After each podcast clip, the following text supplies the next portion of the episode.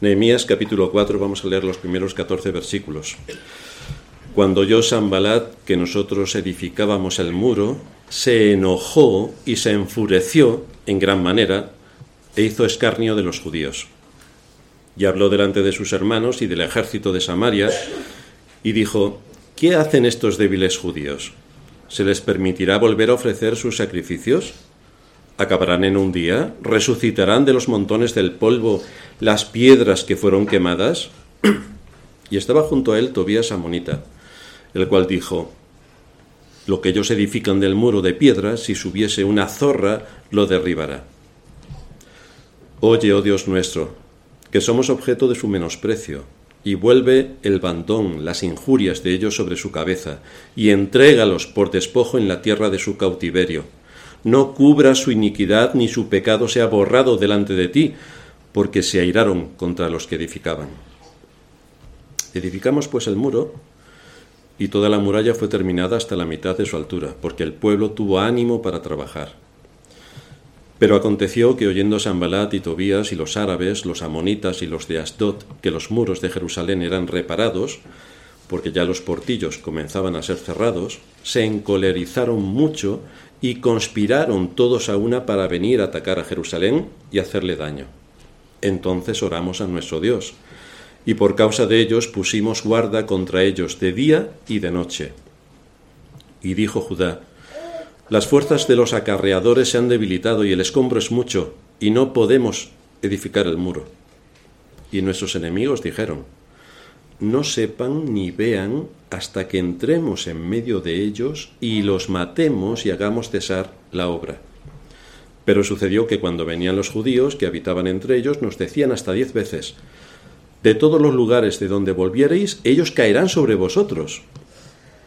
Entonces, por las partes bajas del lugar, detrás del muro y en los sitios abiertos, puse al pueblo por familias, con sus espadas, con sus lanzas y con sus arcos Después miré y me levanté y dije a los nobles y a los oficiales y al resto del pueblo, No temáis delante de ellos, acordaos del Señor grande y temible, y pelead por vuestros hermanos, por vuestros hijos y por vuestras hijas, por vuestras mujeres y por vuestras casas.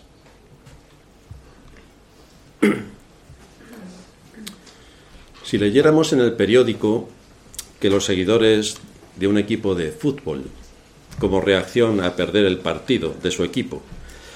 Se lanzaron a las calles de su propia ciudad destruyendo los coches, los escaparates, eh, todo el mobiliario urbano y haciendo actos vandálicos. ¿Qué pensaríamos de toda esta gente que ha hecho tales cosas en su propia ciudad? Probablemente por una parte pensaremos que es una reacción violenta completamente inútil y que falta algo de cerebro, porque por más enfadados que puedan estar, no van a cambiar el resultado del partido. Es lo que hay, y ya está cerrado. Y por otra parte, es bastante absurdo que destrocen completamente su propia ciudad, su ciudad, y que arrasen con los coches de otros conciudadanos suyos que les ha costado mucho trabajo comprarse un vehículo y los están destrozando, están destrozando el mobiliario urbano, que lo vas a pagar tú con tus impuestos, y están destrozando los escaparates de alguien que ha iniciado un negocio y se lo han destrozado. Gracias. Esto no es más que la expresión de una frustración furiosa. De la misma manera hay algunos que también actúan de forma muy similar a estos hinchas furiosos. Tienen un capitán, se llama Satanás, que atenta contra la iglesia de forma despiadada y que lo ha estado haciendo a lo largo de los siglos y además tristemente tiene un grupo de seguidores importante dentro de la iglesia que obedece literalmente sus planes. La semana pasada hacíamos mención al texto de Apocalipsis 12:12, cuando se nos dice allí, por lo cual alegraos cielos y los que moráis en ellos, ay de los moradores de la tierra y del mar, porque el diablo ha descendido a vosotros con gran ira, sabiendo que tiene poco tiempo, con gran ira, con gran ira. Satanás todos sabemos que fue derrotado en el Calvario y sabe muy bien que su tiempo es corto. Sin embargo, quiere hacer todo el daño que pueda al pueblo de Dios, a la palabra de Dios y al nombre de Dios. Y así es como ha estado trabajando a lo largo de los siglos. incansablemente, incansablemente. Por eso no debe sorprendernos verlo en acción en este texto que acabamos de leer, luchando por detener la obra de Dios, porque reedificar las murallas de Jerusalén para proteger la ciudad y cumplir con el mandato que tenían de ser luz al mundo, era una alta responsabilidad que debían acatar y que dejaron en el olvido. Lo primero que aparece en escena es el enemigo de la fe, y debemos prestar bien atención a cuál es la secuencia que aquí se nos está mostrando, porque es bastante sintomática. Aquí vemos unos ataques que de forma sistemática y organizada se lanzan contra el pueblo de Dios. Comienza nuestro texto en el versículo 2, cuando oyó Sanbalat que nosotros edificábamos el muro, se enojó y se enfureció en gran manera. No solamente que se enojó y se enfureció, sino que hay además un superlativo, en gran manera. E hizo escarnio de los judíos, y delante de sus hermanos y del ejército de Samaria, ya sabéis por qué los samaritanos y los judíos no se llevaban bien, esto venía de muy antiguo, dijo, ¿qué hacen estos débiles judíos? ¿Se le va a permitir volver a ofrecer sus sacrificios? ¿Acabarán toda esta gran obra en un día? ¿Resucitarán de los montones del polvo las piedras que fueron quemadas? Ha costado mucho derribar los muros de la verdadera iglesia. Y ahora están derribados. Y nuestros enemigos hacen lo imposible para que las murallas que deberían defender a la Iglesia, que es la palabra de Dios la que debería defender a la Iglesia, si todos tuvieran claro qué es lo que dice la palabra de Dios, los enemigos de la fe hacen lo imposible para que las murallas no sean levantadas. Porque si fueran levantadas y la Iglesia actuase como debía actuar, de acuerdo a los principios y enseñanzas de las Escrituras, no se creería la cristiandad todo el cuento social que le cuentan. No se lo creería no se creerían todo lo que desde los distintos ámbitos donde se desarrolla la vida, tanto en las ciencias como en las artes, como en las letras, en la política, en la economía, en la religión, todo esto se vendría abajo literalmente y saldría a la luz la realidad que nos envuelve y la mentira que nos domina en todos los ámbitos. Por lo tanto, esto no es algo que se pueda permitir. Así que mejor vivir en la mentira que no conocer la verdad. Por esta causa se inicia una sistemática andanada de ataques contra la fe. En primer lugar, ¿cómo se lleva a cabo esto? Ridiculizando al pueblo de Dios. No sé si a vosotros os ha pasado que os han ridiculizado por decir que creéis en Dios. A mí sí. Y supongo que al resto de vosotros también. En cuanto intentes poner algo de Dios en un contexto donde se desarrolla tu actividad, verás que rápidamente este hombre está mal de la cabeza. Algo le pasa. Es un místico, un beato. Bueno, déjalo que siga con sus creencias. Yo creo en los ovnis, los otros creen en las en, el, en los en la astrología y este cree en Dios. Yo creo en el Madrid y el otro en el Barça. Cada uno cree lo que cree y todo lo, lo equiparan al mismo nivel. Pero tenemos un ataque sistemático contra la fe, que empieza, como digo, ridiculizando al pueblo de Dios para que las convicciones que defendemos sean motivo de burla a nivel social y para callar nuestra boca. Esto es lo que hace Sambalat. Esto es bastante antiguo. No han inventado hoy nada nuevo. Sambalat se enojó y se enfureció en gran manera e hizo escarnio de los judíos y habló delante de sus hermanos y del ejército de Samaria y dijo, ¿qué hacen estos débiles judíos? ¿Qué hacen? Pero esto es una copia exacta de lo que ocurre en nuestros días contra nosotros como pueblo de Dios. Lo que pasa es que no somos conscientes del ataque. Pero si piensas un poco, tú no puedes hablar de tu fe en ningún sitio. Así que no sé si esto es un ataque o qué es. Si nos dedicamos a reedificar las murallas y predicar lo que desde hace siglos predicaron los apóstoles, lo que predicó la Iglesia históricamente, lo que predicó San Agustín, lo que predicaron los reformadores, si predicamos esto, se nos escarnece y somos motivo de burla por defender al Dios creador, al Dios legislador y al Dios redentor. Somos objeto de burla en la cristiandad por decir que Dios es soberano y que como es soberano lleva a cabo sus planes sin que nadie detenga su mano, que es lo que enseña la Escritura. por decir esto en la cristiandad ya somos motivo de escarnio. Estos reformados. Y empiezan a saltar eh, culebras y sapos por la boca de cualquiera. Ellos prefieren un evangelio vulgar. Porque así todos caben. No hay requisitos para entrar. Y así que no vas a salir. Un evangelio sin fundamento lógico ni bíblico, emocional. Y por las emociones, todos son ganados por las emociones. Es curioso porque Miguel Ángel tuvo una buena idea cuando construyó la Basílica de San Pedro, que tiene una forma arqueada a los dos lados, porque su intención era venid todos, venid, todos cabéis, todos cabéis, todos sois bienvenidos al engaño estratosférico. Y así es como la cristiandad, en el contexto evangélico, también se muestra, sin ningún fundamento lógico ni bíblico, solo emocional porque es lo que funciona. Se asume que saliendo por las calles y repitiendo hasta la saciedad, arrepiéntete, arrepiéntete, la gente se va a arrepentir. Vamos, y por mi calle pasan así, lo mismo se llevan un tomatazo. Pero la gente cristiana, tan buena que es, cree que por decir 27 veces arrepiéntete, la gente se arrepentirá así de sopetón. La gente se convertirá en masa. Pero esto no es otra cosa sino escarnecer el Evangelio. Esto es dejar el Evangelio a la altura del suelo. Esto es una de las grandes cosas que Dios nos ha dado, que es su palabra, y que es el Evangelio, que es el don más precioso que Dios anuncia a la humanidad, es rebajarlo a la miseria más absoluta. Porque alcanzar a todos no quiere decir que sea vulgar. Hay cosas que no son vulgares y, y a todos nos alcanzan. Por ejemplo, todos lleváis un teléfono móvil y esto no es vulgar. Sería vulgar si llevaseis una patata. Eso sí que sería vulgar. Pero esto es lo que se hace con el Evangelio. En vez de posicionarlo al lugar que le corresponde entre las altas ciencias, no, se vulgariza, se ridiculiza, se deja a la altura del suelo para que así todos vendrán a entender qué es lo que dice el Evangelio. Pero esto es un escarnio completo contra la palabra de Dios.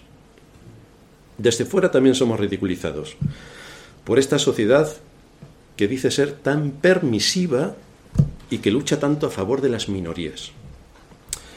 Pero en nuestro caso no podemos abrir la boca para decir, por ejemplo, que la teoría de la evolución corresponde a la categoría de filosofía especulativa, ya que enseña la teoría de la evolución en los colegios, que nos permitan enseñar en los colegios la doctrina de la creación, y luego que cada uno elija lo que quiere creer, pero que se nos dé también la misma posibilidad. No enseñan la teoría de la, de la evolución, que es filosofía especulativa, porque no nos dejan enseñar la doctrina de la creación, que es teología, por lo menos que estemos al mismo nivel de impartir conocimiento que, que está el mal en medio de nuestra sociedad. Pero eso no ocurrirá.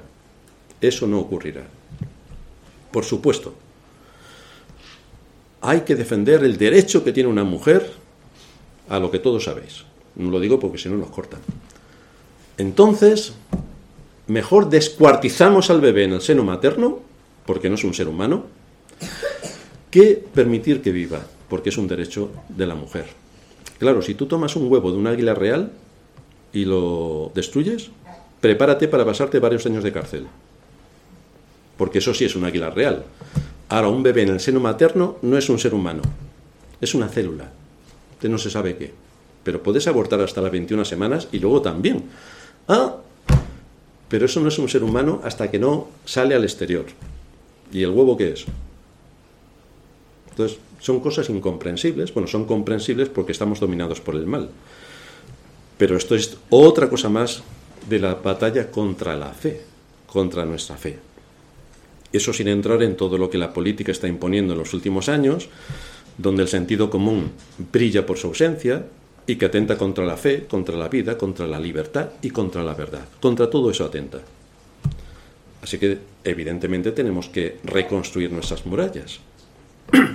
Por otra parte, cabe destacar que este pueblo, que iba a reedificar las murallas, esto corresponde a la estructura de la ciudad que le da consistencia, que le da protección, es una salvaguarda, la protege contra los ataques del enemigo, a la vez que también contraargumenta el relato oficial de acuerdo al papel que Dios le ha asignado, Y en el caso de Jerusalén era ser luz a las naciones. Y en el caso de la iglesia es ser también la misma luz a las naciones. Y desde luego no crearnos nada de los cuentacuentos que nos cuentan todos los días. Por tanto, se quiere seguir derribando aquello que le da a la iglesia fortaleza y vigor. Se quiere derribar la palabra de Dios, se quiere menospreciar, ridiculizar e impedir el desarrollo natural en aquel tiempo de la ciudad, en nuestro tiempo de la iglesia, en cuanto a su relación con Dios, según su palabra. Por esa razón encontramos a San Balat diciendo, se les permitirá, versículo 2, se les permitirá volver a ofrecer sus sacrificios. Esto es interesante porque el ataque lo recibe la adoración. El ataque lo recibe la adoración. Es decir, tenemos que impedirles que construyan las murallas. Es decir, que la palabra de Dios se anule, se ridiculice, se quede a la altura de lo vulgar y por lo tanto nadie con un poco de inteligencia podrá aceptar todo lo que allí se dice. Y entonces hay una lucha despiadada por reducir la palabra de Dios a algo vulgar. Y en segundo lugar, la adoración. ¿Se les permitirá volver a ofrecer sacrificios? La escritura dice que Dios es espíritu y los que le adoran en espíritu y en verdad es necesario que le adoren. Esto es bastante interesante y olvidado. Es decir, no caben imágenes que identifiquen a Dios con cualquier criatura, porque no tenemos una imagen de la deidad ya que Dios es espíritu. Y además el segundo mandamiento es bastante contundente. No te harás imagen de lo que está arriba en el cielo, ni abajo en la tierra, ni en las aguas debajo de la tierra, no te inclinarás a ellas ni las honrarás. A pesar de ser tan manifiestamente claro, ya vemos la Iglesia de Roma lo que hace. Pero adorarle en verdad implica, no solamente hay que adorarle en espíritu, sino en verdad, implica que debemos hacerlo de acuerdo a lo que Él establece en su palabra. Y el término usado en la escritura para adorar, adorar significa postrarse reverentemente postrarse reverentemente. Vamos a adorar a Dios. Nos postramos reverentemente. En contraste a esto, lo de, ya falta decir ole en las iglesias, postrarse reverente no sé cómo encaja. Y lo de hacer así con las manitas para arriba esperando no sé qué, respecto a postrarse reverentemente tampoco sé cómo encaja. Esto se hace en muchas iglesias. Pero de acuerdo a la escritura, esto no tiene ningún encaje. Por supuesto, en tu casa puedes hacer lo que quieras. En el culto de adoración pública, esto no es así. Es bastante contundente la enseñanza de la escritura.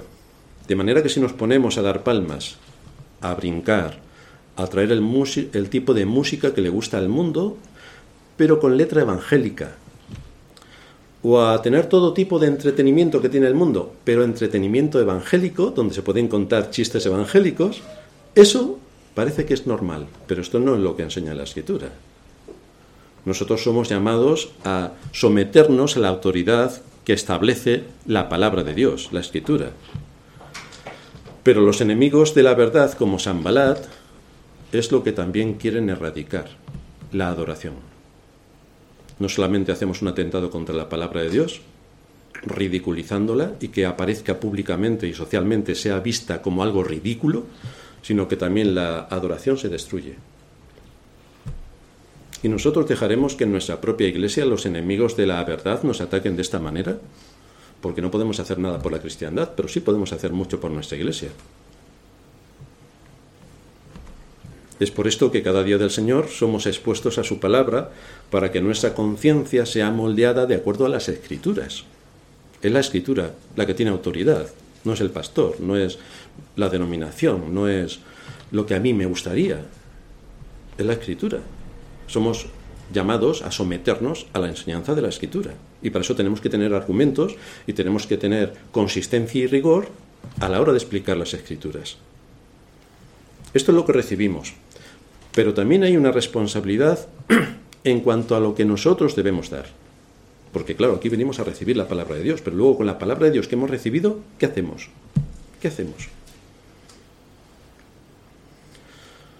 Tenemos que repeler el ataque del que somos objeto y además del que el maligno continuamente intenta introducir dentro de los ámbitos de la Iglesia.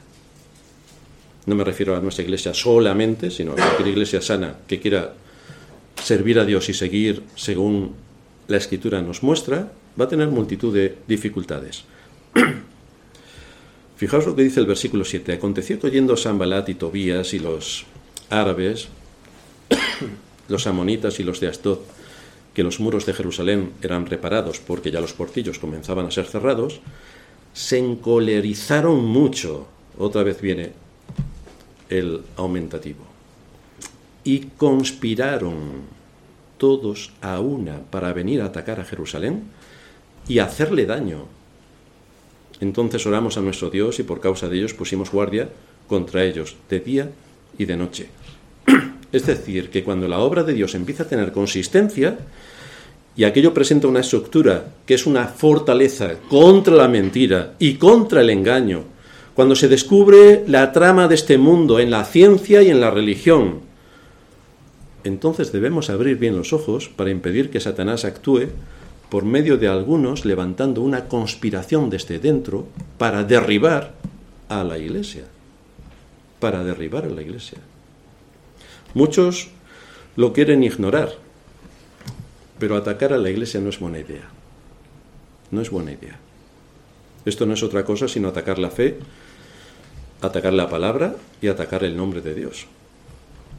Es intentar eliminar los distintivos cristianos que nos dan la esencia de lo que somos delante de Dios como hijos suyos.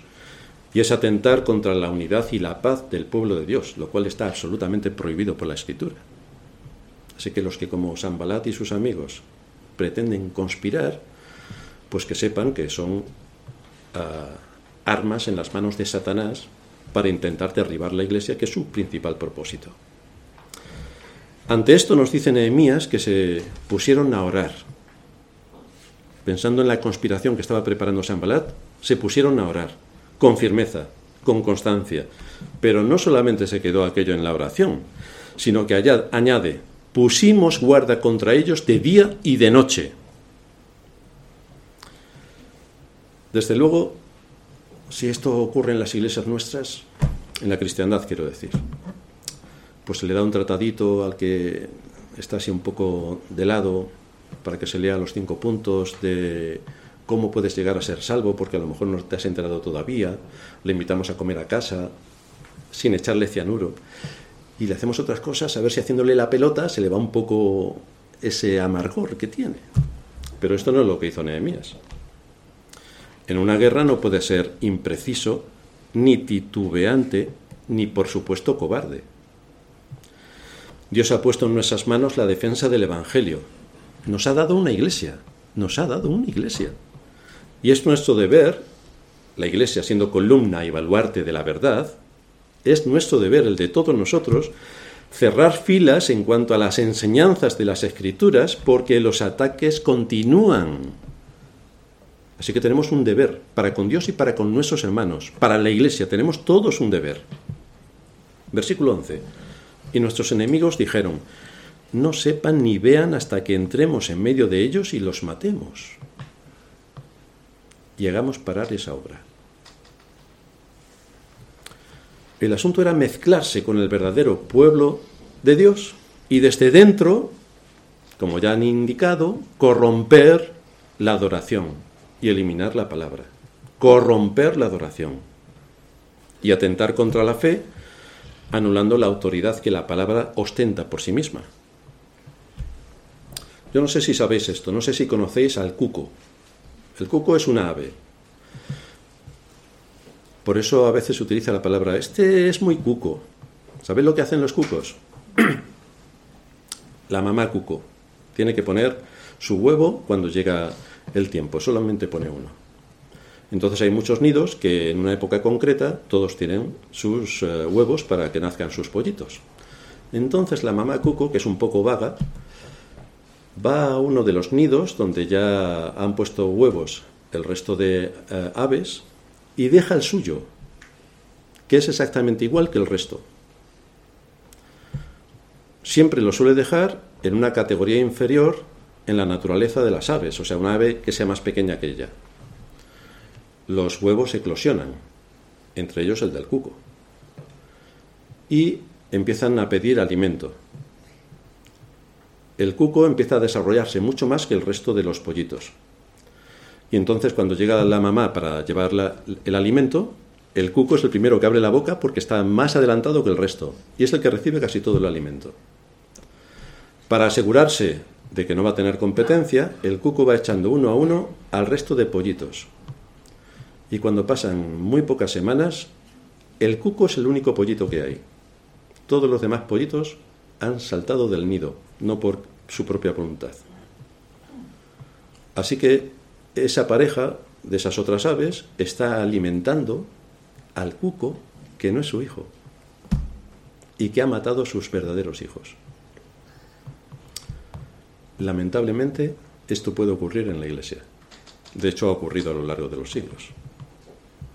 Así actúa el mal. Ocupa un lugar que no le corresponde,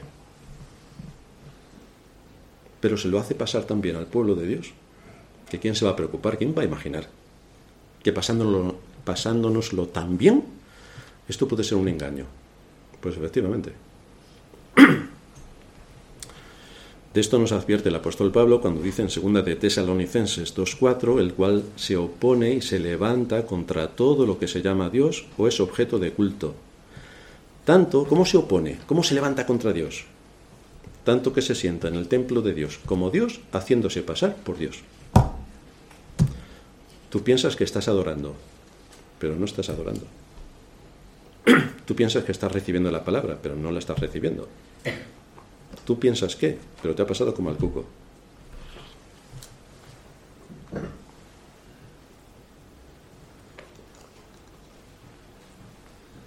Este es un engaño extraordinario. y esto es lo que quería San Balat y los suyos. Introducirse dentro del contexto de aquellos que vivían en Jerusalén y desde dentro llevar a cabo su limpieza. En medio de todos estos ataques, a nosotros, la Iglesia de Madrid, Dios no nos deja solos, no nos deja solos. Dios tiene un medio eficaz para repeler estos ataques y contrarrestarlos. El primero es la predicación de su palabra, que tiene que ser sana y rigurosa. Y el segundo, formarnos para repeler el ataque. Por eso dice el versículo 13, entonces por las partes bajas del lugar, dentro del muro y en los sitios abiertos, puse al pueblo por familias, con sus espadas, con sus lanzas y con sus arcos. Aquel pueblo de Israel del pasado, Dios le, les envió a Nehemías para dirigirles, para consolarles, para alentarles, para guiarles, para defender la fe. Pero ese papel que tuvo Nehemías es también, de alguna manera, el que cada uno de nosotros puede tener y debe tener en el contexto donde Dios nos ha puesto. El mismo apóstol Pablo nos habla también en este sentido, en el texto de introducción que leíamos. Pero Dios que consuela, dice 2 Corintios 7:6, pero Dios que consuela a los humildes o a los deprimidos, nos consoló. Algo de lo que siempre debemos estar seguros, sea cual sea nuestra situación, es que Dios siempre consuela, porque esa es su promesa. El Dios que ha permitido que seamos atribulados por todos lados, como decía Pablo, el Dios que permite que un Sambalat conspire y prepare un engaño mortal para destruir desde dentro al pueblo de Dios, haciéndose pasar por lo que no es, resulta que este mismo Dios es quien nos va a defender por medio del uso apropiado de su palabra, que nos instruye y nos equipa, y también por algo que, que debemos hacer cada uno de nosotros en la medida de nuestras posibilidades. Hablando de la consolación, 2 Corintios 1, 3 nos dice, bendito sea el Dios y Padre de nuestro Señor Jesucristo, Padre de misericordias y Dios de toda consolación. O Isaías 66, 13, como uno a quien consuela su madre, así os consolaré yo en Jerusalén, seréis consolados. O el Señor cuando dicen las bienaventuranzas, bienaventurados los que lloran, porque ellos serán consolados. Ahora bien, ¿cuál es el medio que Dios usa comúnmente para consolarnos, para alentarnos, para guiarnos, para dirigirnos. Lo hace por medio de su palabra, pero ¿hay algo más? ¿De qué manera trae consuelo cuando estamos en una batalla? Pues aquí, siguiendo lo que nos dice Nehemías, debemos orar y actuar. Fijaos lo que dice el versículo 6 y 7 del texto de Corintios. Pero Dios que consuela a los deprimidos nos consoló. ¿Y cómo lo hizo? Con la llegada de Tito. Vaya. Con la llegada de Tito. Esto supone que por medio de lo que nuestros hermanos en la fe nos dicen y hacen por nosotros, Dios también nos consuela. Palabras de ánimo, palabras de aliento, ayuda, motivación. Esta fue la experiencia del pueblo de Israel con Nehemías y fue la experiencia de Pablo y es la experiencia en cualquier iglesia y con cualquier cristiano donde sea donde sea que Dios lo haya puesto. El ser de aliento, de consuelo, de atención, de motivación, es un trabajo que todos podemos hacer y es un enorme eh, es una enorme aportación al beneficio del conjunto de la Iglesia. Porque entonces la Iglesia empieza a funcionar tal y como Dios ha establecido que debe ser una Iglesia. Si somos miembros los unos de los otros, tenemos que recordar que cuando un miembro se duele, todos se duelen con él, todos. Tenemos que ser sensibles a situaciones sensibles. tenemos que usar palabras que edifiquen, tenemos que alentarnos los unos a los otros para que la palabra de Dios nos siga dando esperanza, porque esto nos da ánimo en nuestra batalla contra el enemigo. No estamos solos, no estamos solos. Estamos en medio de un pueblo al que Dios ha llamado a la salvación, que se reúne en un lugar concreto con personas concretas a quien debo apoyar, atender, cuidar, asistir en la medida de mis posibilidades. Esta fue la experiencia del apóstol que nos dice en el versículo 7, y no solamente nos consoló el Señor con la venida de Tito, sino también con la consolación con la que él había sido consolado en cuanto a vosotros, a la iglesia de Macedonia, haciéndonos saber vuestro gran afecto, vuestro llanto, vuestra solicitud por mí, de manera que me regocijé aún más. ¿Qué es lo que más hace destacar a una iglesia en el cumplimiento de su deber? O estos hombres y mujeres que estaban allí en Jerusalén con las murallas medio derribadas todavía, ¿Qué es lo que les podía alentar con todos los enemigos que tenían a su alrededor? Nemías no se puso a leerles el Salmo 119. No, quiso estar cerca de ellos, participar con ellos, organizarse con ellos, trabajar con ellos, y ellos con Nemías. Esto fue una labor de todos, entre todos y para todos, por el bien del pueblo de Dios y por la extensión de su reino. Estos hermanos a los que hace mención el apóstol Pablo fueron sensibles a la situación de Pablo. No le dijeron a Pablo, bueno, Pablo, el Señor es poderoso para librarte de todo. Hasta luego. ¿No? ¿Qué hicieron por él? Pues todo lo que requería la atención. En primer lugar, le enviaron a Tito para que le consolase. Él había visto todo lo que pasaba en la iglesia de Macedonia. Había muchas cosas que contar, que iban a alentar el corazón de Pablo. Pues allí le enviaron a Tito. Sufragaron sus gastos, le equiparon con todo lo que necesitaba y Tito fue de gran consuelo para Pablo en esos momentos.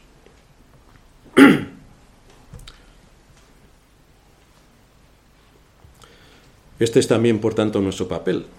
¿Qué ocurre cuando nos visita la depresión? Muchos dicen, los cristianos no tienen depresión. Pues muchos de los puritanos tenían depresión. No se puede deprimir por muchas cosas. Pueden ser asuntos físicos o psíquicos o espirituales. Pero ¿qué ocurre cuando nos visita la depresión? Que el Señor envía un hermano para que nos aliente y nos dé palabras de esperanza. Esto es lo menos que podemos hacer si detectamos alguna cosa un poco rara. ¿Qué ocurre cuando nos visita la aflicción? Que el Señor nos envía hermanos que consuelan el corazón y edifican. ¿Queremos ser útiles al reino de Cristo? Entonces el Señor pone delante de nosotros la oportunidad para traer consuelo y paz al corazón afligido y para cubrir otras necesidades que puedan darse. Pero esto es edificar dentro de la iglesia. Algunos dicen, yo como no tengo dones, no hago nada en la iglesia. Bueno, Si piensas eso, eres un estorbo extraordinario. Porque ves que hay muchas cosas que se pueden hacer. Muchas cosas se pueden hacer. El libro de Proverbios, en el capítulo 27, versículo 9, dice, el ungüento y el perfume alegran el corazón, y dulce para su amigo es el consejo del hombre, el aliento. Cuando uno está postrado, frustrado, con problemas, con aflicciones, el aliento del pueblo de Dios. Y esto nos lleva también a ser agradecidos. No le tenía Nehemías que dar gracias a todos los que estaban allí colaborando con sus espadas, sus lanzas, sus arcos, poniendo en peligro su vida para proteger los flancos de la ciudad y que pudiera seguir adelante la reedificación. Y nosotros no tenemos que dar gracias aquí a, por ejemplo, a las hermanas y hermanos que hacen una labor tan silenciosa como limpiar la iglesia. Isabel, que lidera el grupo, y todos los hermanos y hermanas que le acompañan. O Miguel, que hasta poco antes de partir también estaba trabajando en esta labor. Quizá haya que darles las gracias, porque cada día que llegamos está todo limpio e impecable. Y esto no ocurre orando, ocurre trabajando. Desde luego nadie los ve, pero es un trabajo extraordinario para honrar a Dios. Así que gracias. Y todos los hermanos y hermanas que están trabajando arduamente durante la semana para que la palabra de Dios salga en las redes, que trabajan bastante. Pues quizá deberíamos darle las gracias a las dos hijas de Sofía, Naín, San Martín, a Ángel y a Félix, que nos ven también.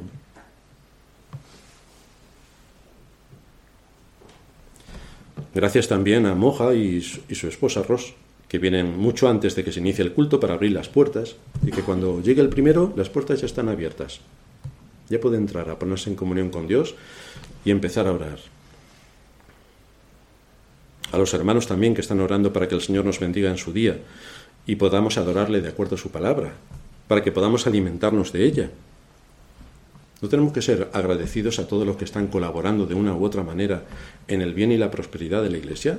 Su pueblo, el pueblo de Dios, que está en un lugar físico y concreto y que tiene que cumplir una misión en medio de este mundo. Fijaos que Nehemías no trabajó solo, sino que muchos se pusieron manos a la obra y unos a otros se alentaron, se alentaron, se alentaron, se ayudaron, se animaron. Estamos en una batalla contra la fe y contra la verdad. Y como soldados de un mismo ejército tenemos que animarnos los unos a los otros, tenemos que alentarnos los unos a los otros, tenemos que mostrar el amor de los unos hacia los otros. Por eso Nehemías anima a los suyos en el versículo 14. Cuando vi su temor por todo lo que estaba ocurriendo y por todo lo que aparentemente el miedo imponía, me levanté y dije a los nobles, a los oficiales y al resto del pueblo, no tengáis miedo. Acordaos del Señor que es grande y temible, y luchad por vuestros hermanos, vuestros hijos, vuestras hijas, vuestras mujeres y vuestras casas. Así que vemos aquí a Nehemías que no les habla de forma mística ni espiritualoide. Si hubiera sido un evangélico de nuestra época, hubiera dicho, vamos a regalarles un Nuevo Testamento a todos los enemigos. Así nos podrán incendiar las casas y estaremos más contentos. Nehemías les habla para actuar con firmeza y por una causa justa. Al enemigo no le puedes perdonar la vida, salvo que se rinda. Lo que estaba en juego era el futuro de sus seres queridos, su seguridad física y su prosperidad espiritual. La consistencia que ellos tenían como nación y también la esencia que tenían como pueblo de Dios. Así que por tal razón no podían darse por vencidos. Pero fijaos que no apela a nada emocional, ni vamos a cantar todos coritos y así se ahuyenta el enemigo. Desde luego, si cantaban mal, el enemigo saldría corriendo por la lluvia que, vendría después. Pero no empezó a hacer la cantidad de barbaridades que la cristiandad en nuestros días se imagina que puede hacer para combatir el mal. Ellos no se pusieron tampoco a cantar coritos, ni a regalar geranios a aquellos que tan mal les caía, ni a repartir literatura para ver si se convertían. Hombre, que estamos en una guerra. Estamos en una guerra. Dice el libro de Proverbios 24:6, porque con ingenio harás la guerra. Y estamos en una guerra. No pretendemos que el presidente del gobierno se, se convierta, pretendemos combatir su ideología combatir su ideología. Es lo que tenemos que hacer. Pero, como en cualquier guerra, esto requiere conocimiento y estrategia. Conocimiento y estrategia. Requiere actuar con firmeza y determinación. Requiere identificar al enemigo y requiere luchar implacablemente contra él. Pero para eso necesitamos fortaleza. Esa es nuestra lucha. No tenemos que luchar en medio de una generación perversa a favor de nuestros hermanos en la fe. No tenemos que luchar por nuestros hijos e hijas, por nuestras mujeres y por nuestras casas, porque tenemos que luchar literalmente por todo esto. No tenemos que hacer frente a estas trampas diabólicas que procuran el borrado sistemático del nombre de Dios de todos los entornos académicos, sociales y políticos que lo quieren raer de todos los sitios. No tenemos que identificar todo el mal que desde las altas instituciones atenta contra la vida, contra la libertad y contra la verdad. No tenemos que presentar batalla contra todo esto. No tenemos que forjar y formar nuestras conciencias para repeler todos estos ataques. Aquellos antepasados nuestros lucharon por su prosperidad física y espiritual. Y ante nosotros tenemos el mismo reto, porque hay una lucha espiritual que quiere someter la conciencia de nuestros hijos al relato único que nos imponen. Quieren someter nuestras convicciones bajo su dominio. Quieren raer y ridiculizar la palabra de Dios. Desde luego quieren destrozar la adoración, que ya lo han conseguido en un altísimo porcentaje, y quieren que todo quede en nada. Quieren acabar con las leyes naturales que nos dio nuestro Creador, que es el único que tiene el poder para dar y quitar. La lucha que tenemos delante es gigantesca. Tenemos que luchar contra todo un sistema corrompido y engañoso. Y a la vez tenemos que enseñar a nuestros hijos el temor del Señor, para desprogramarles de la corriente social que les abruma por todos sitios. Y al igual que hicieron estos antepasados de Israel, nosotros también tenemos que usar una mano para poner los ladrillos y edificar la iglesia y en la otra tener la espada de la palabra para defendernos como iglesia. Y desde luego no esperamos que nadie de los que están en la iglesia coja esa misma espada de la palabra, que es para defendernos de los ataques de los enemigos, y la use contra nosotros. Eso es lo que no esperamos. Esto es lo que tristemente suele ocurrir en las iglesias, pero esto es lo que no esperamos. Esto es incompatible con ser cristiano. ¿Y a qué conclusiones nos lleva todo esto? Pues aquí se nos ilustra el ataque de el creyente contra Satanás, de la iglesia contra Satanás. Satanás el enemigo de Cristo y de todo aquel que se identifique con Cristo.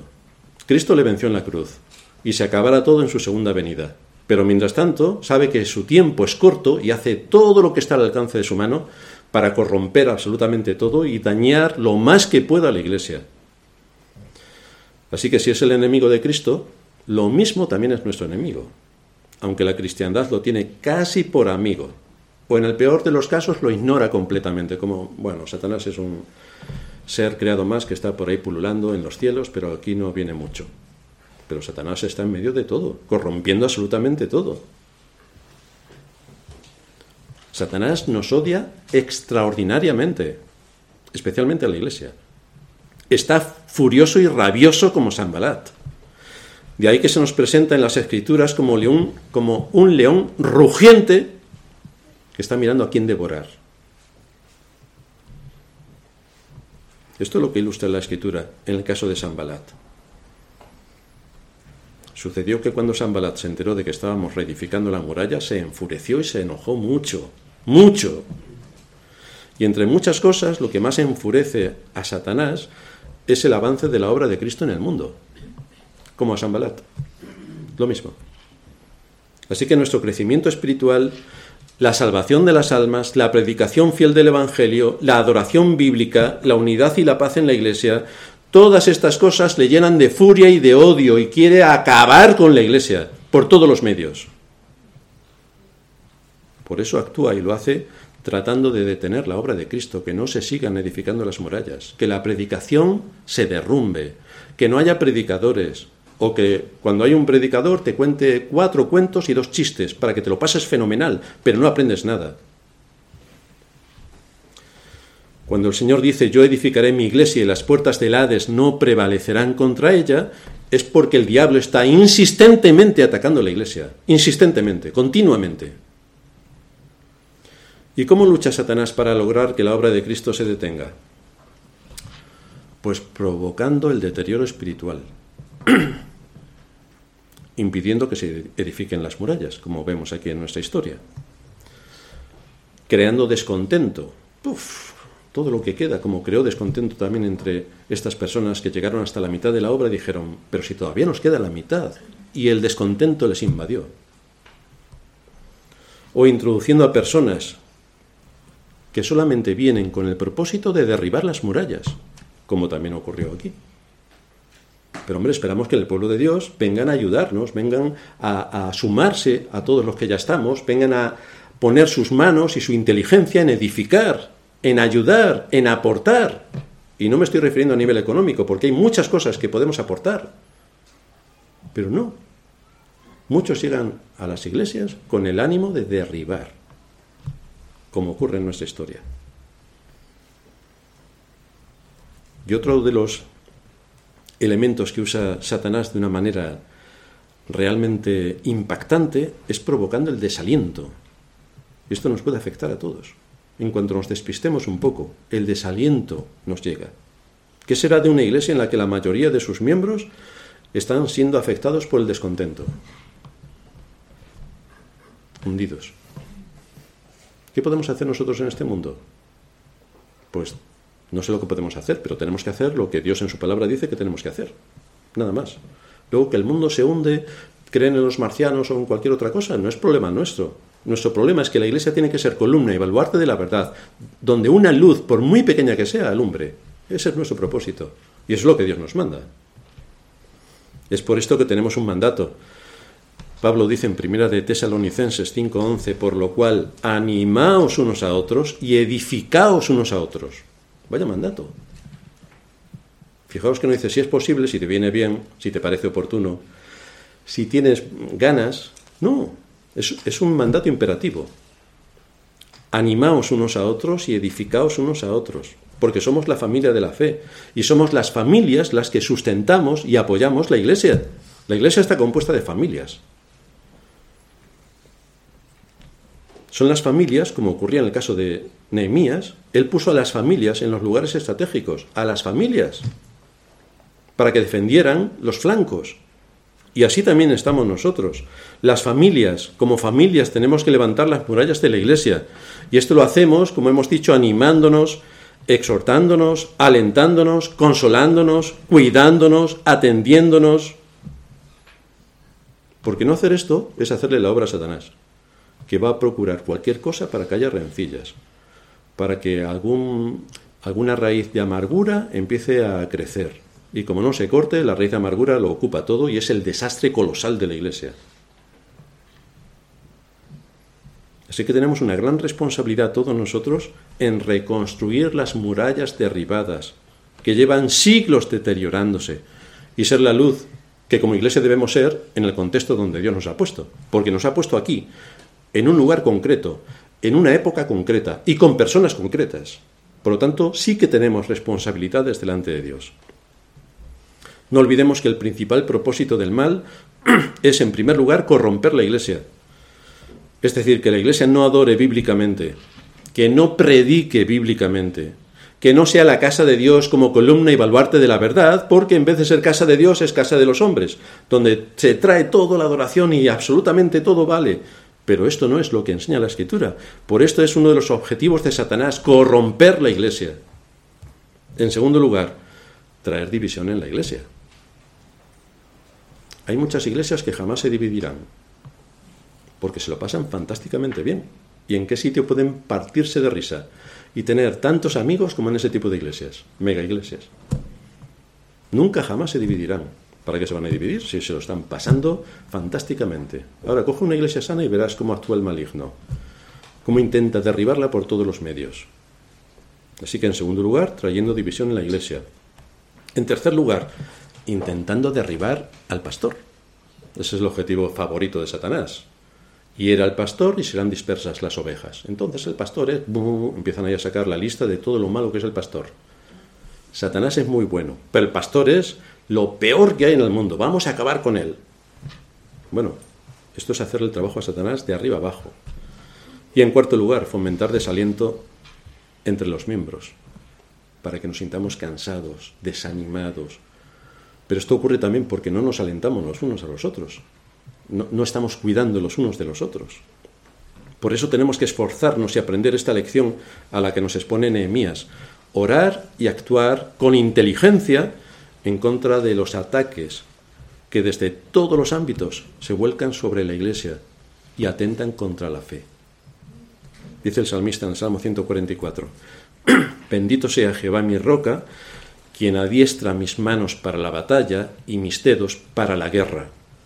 Y estamos en una guerra, así que tenemos que ser bastante, tenemos que estar bastante equipados para la batalla que nos espera y tenemos que ser hábiles en el uso de las armas que Dios ha puesto a nuestra disposición para combatir el mal que nos asedia. Hermanos, vamos a construir nuestras murallas, que de eso depende la salud y la vida de la Iglesia. Así que tenemos un buen reto. Terminamos en oración. Padre nuestro que estás en los cielos, te damos gracias por habernos dado tu palabra y por haber visto en el ejemplo de la historia de Nehemías como también puede trasladarse a nuestro propio ejemplo, con la multitud de enemigos que hay contra la fe, pero también contra pero también a favor de la esperanza que nos das en tu palabra para cumplir con nuestro deber en el contexto donde nos has puesto, alentando, motivando, ayudando a nuestros hermanos en la fe para que las murallas puedan ser sólidas y firmes y podamos así repeler todos los ataques del maligno que de una u otra manera intenta acabar con la Iglesia. Te suplicamos tu ayuda por medio de tu palabra y de tu espíritu. Es en el nombre de Cristo nuestro Señor que te pedimos esto. Amén.